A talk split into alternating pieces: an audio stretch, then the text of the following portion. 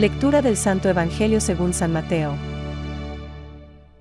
Genealogía de Jesús Lucas 3. 23 a 38.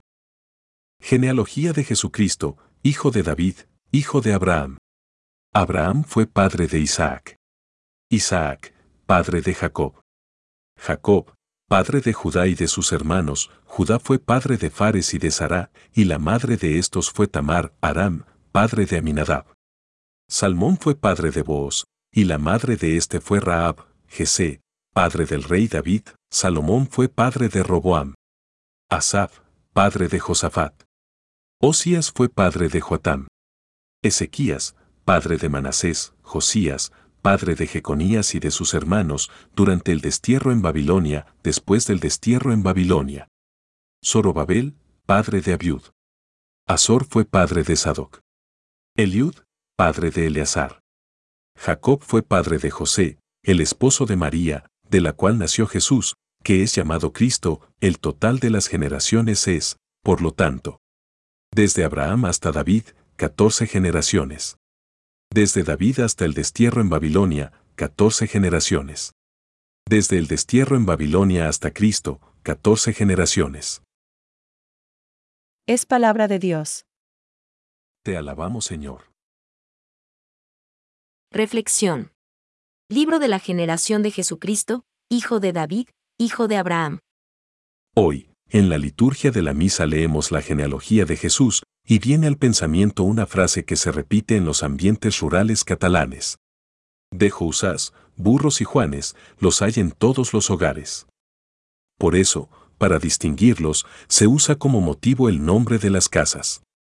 Así, se habla, por ejemplo, José, el de la casa de Filomena.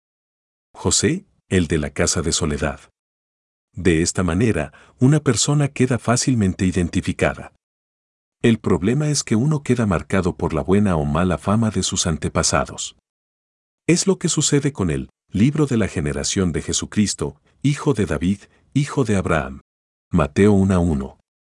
San Mateo nos está diciendo que Jesús es verdadero hombre. Dicho de otro modo, que Jesús, como todo hombre y como toda mujer que llega a este mundo, no parte de cero, sino que trae ya tras de sí toda una historia. Esto quiere decir que la encarnación va en serio, que cuando Dios se hace hombre, lo hace con todas las consecuencias. El Hijo de Dios, al venir a este mundo, asume también un pasado familiar. Rastreando los personajes de la lista, podemos apreciar que Jesús, por lo que se refiere a su genealogía familiar, no presenta un expediente inmaculado. Como escribió el cardenal Nguyen Van Swan, en este mundo, si un pueblo escribe su historia oficial, hablará de su grandeza. Es un caso único, admirable y espléndido encontrar un pueblo cuya historia oficial no esconde los pecados de sus antepasados. Aparecen pecados como el homicidio. David, la idolatría. Salomón, o la prostitución. Raab. Y junto con ello hay momentos de gracia y de fidelidad a Dios, y sobre todo las figuras de José y María, de la que nació Jesús, llamado Cristo. Mateo 1.16. En definitiva, la genealogía de Jesús nos ayuda a contemplar el misterio que estamos próximos a celebrar. Que Dios se hizo hombre, verdadero hombre, que habitó entre nosotros. Juan 1.14. Pensamientos para el Evangelio de hoy. De nada sirve reconocer a nuestro Señor como Hijo de la bienaventurada Virgen María y como hombre verdadero y perfecto, si no se le cree descendiente de aquella estirpe que en el Evangelio se le atribuye. San León Magno. José es el padre legal de Jesús.